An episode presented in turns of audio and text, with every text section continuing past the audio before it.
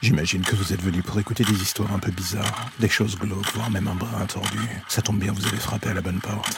Prenez votre lampe torche, faites attention où vous allez marcher, et n'écoutez pas les hurlements au loin pendant le voyage qui va suivre. Bienvenue dans l'ombre des légendes.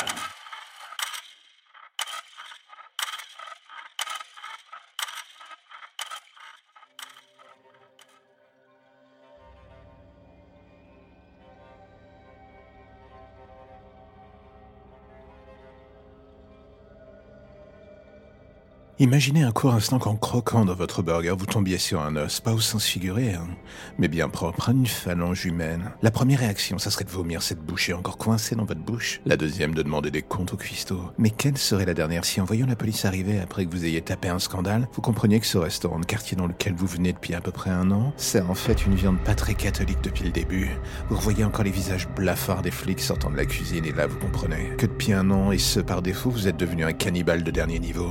Vous de la viande humaine sans vous en rendre compte. Et le pire, c'est que vous avez adoré. Vous revoyez seulement le cuistot le chef pour la qualité de leur plat. Vous vous revoyez croquant à pleines dents dans cette viande avec le délicat mais fumé qui la parfume. Et là, on vous apprend que ces deux hommes sont des tueurs utilisant la chair humaine de leurs victimes comme matière première pour des clients comme vous. À part vomir vos tripes désormais, vous feriez quoi en l'apprenant?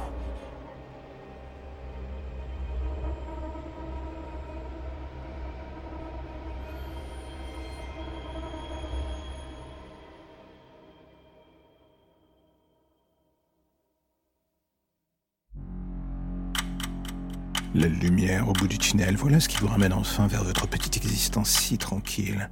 Plus d'ombre, plus d'histoire ou de légendes bizarres. Juste le quotidien qui revient frapper à votre porte en attendant de replonger d'ici demain matin vers de nouvelles zones pour le moins sombres. Vous avez déjà envie de revenir, je le sais. Mais patientez, chaque chose en son temps.